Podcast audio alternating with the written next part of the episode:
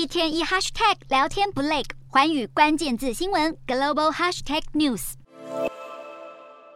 美国国防部长奥斯汀目前正在柬埔寨参加东南亚国协国防部长会议，他在场边与中国国防部长魏凤和进行了大约九十分钟的会谈。美国官员透露，双方针对台湾问题进行了长篇幅的讨论。奥斯汀还对中国空军近期在印太地区的危险行径表达担忧，并呼吁两国建立对话管道，来减少区域的战略性风险。不过，在前往开会之前，奥斯汀二十一日先访问了印尼，与印尼国防部长普拉博沃会面，重申两国强化军事合作的重要性，预告未来还会增加美印联合演习的次数，并持续扩大规模与复杂度。普拉博沃也对外宣布，印尼向美国购买 F 十五战机的计划谈判过程相当顺利，目前已经进入最终阶段，正在等待印尼政府签成。这项交易总金额高达一百三十九亿美元，渴望帮助印尼加速汰换日益老化的战机机队，同时增进美印双方的共同防御力。谈及南海争议问题时，普拉博沃强调，同时与美中两国保持友好，有助于印尼应对局势升温的可能性。面对扩张中的中国日益增强的威胁，东南亚国家的支持对美国更显重要。